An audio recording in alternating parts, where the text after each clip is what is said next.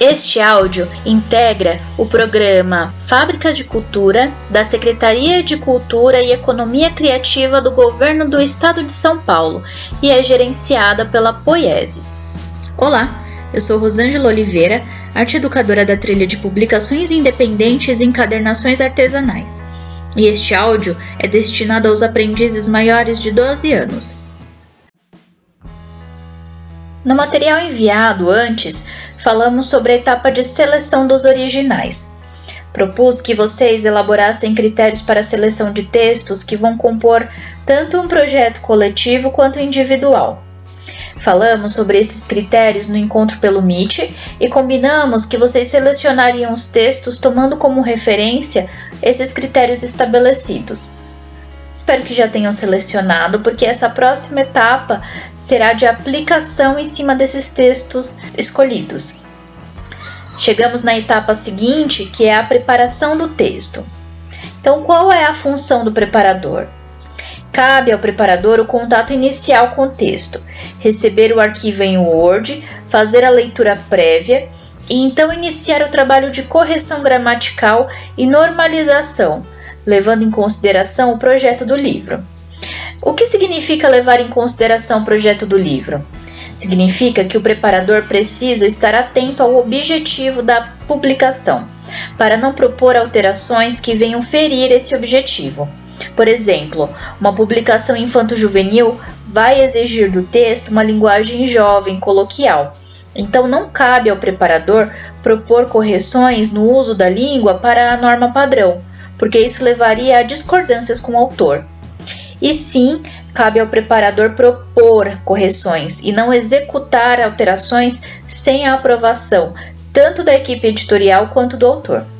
Qualquer mudança estrutural na obra deve ser discutida e aprovada.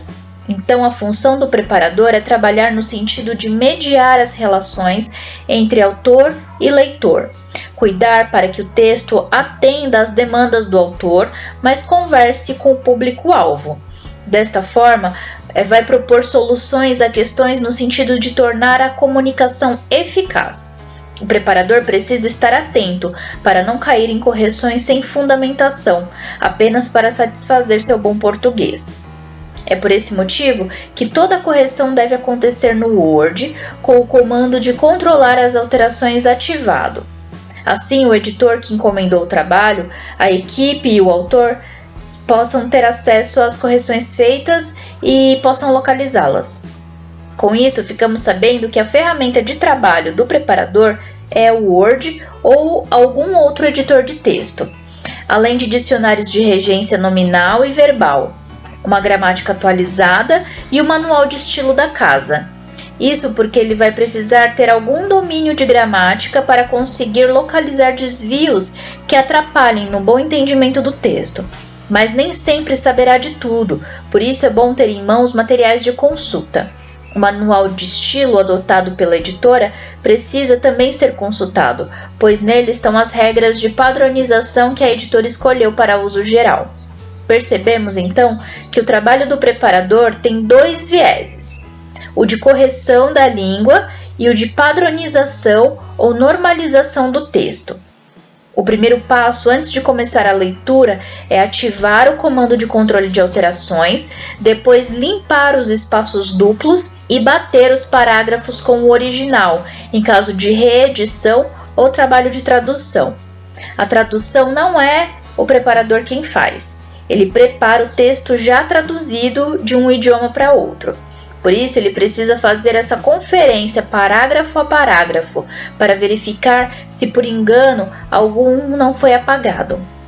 Só então inicia o trabalho de leitura e correção gramatical, reforçando que cabe ao preparador deixar claro o motivo das alterações, podendo justificá-las junto ao corpo do texto por meio de comentários adicionados, que chamamos de emendas.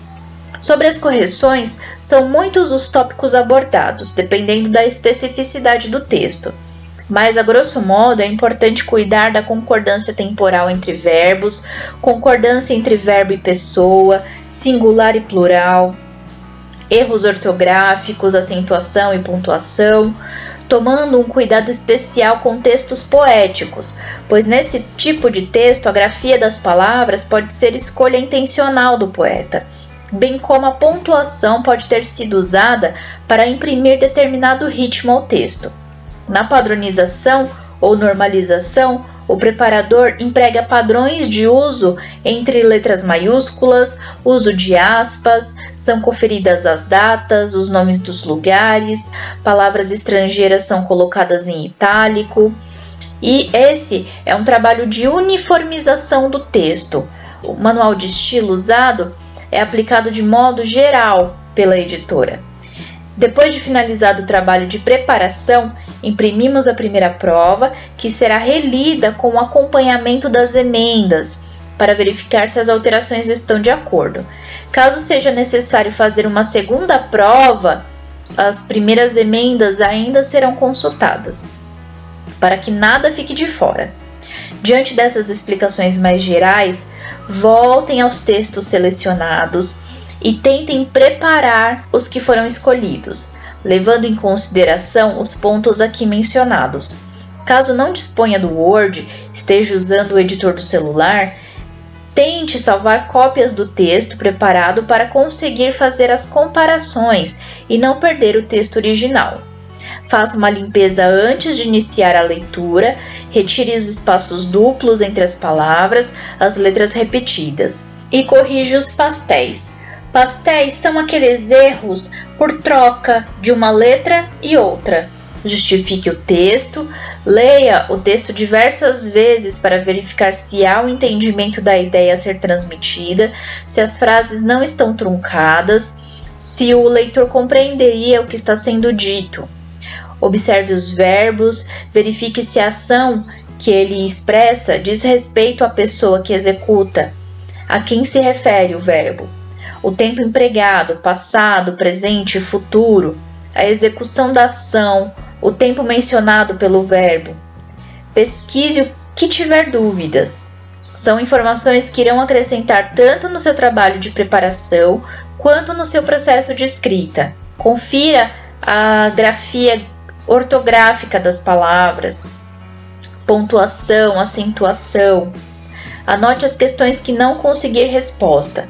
Traga trechos que estiverem em dúvida para conversarmos sobre no próximo encontro. Abraço e nos vemos no Meet.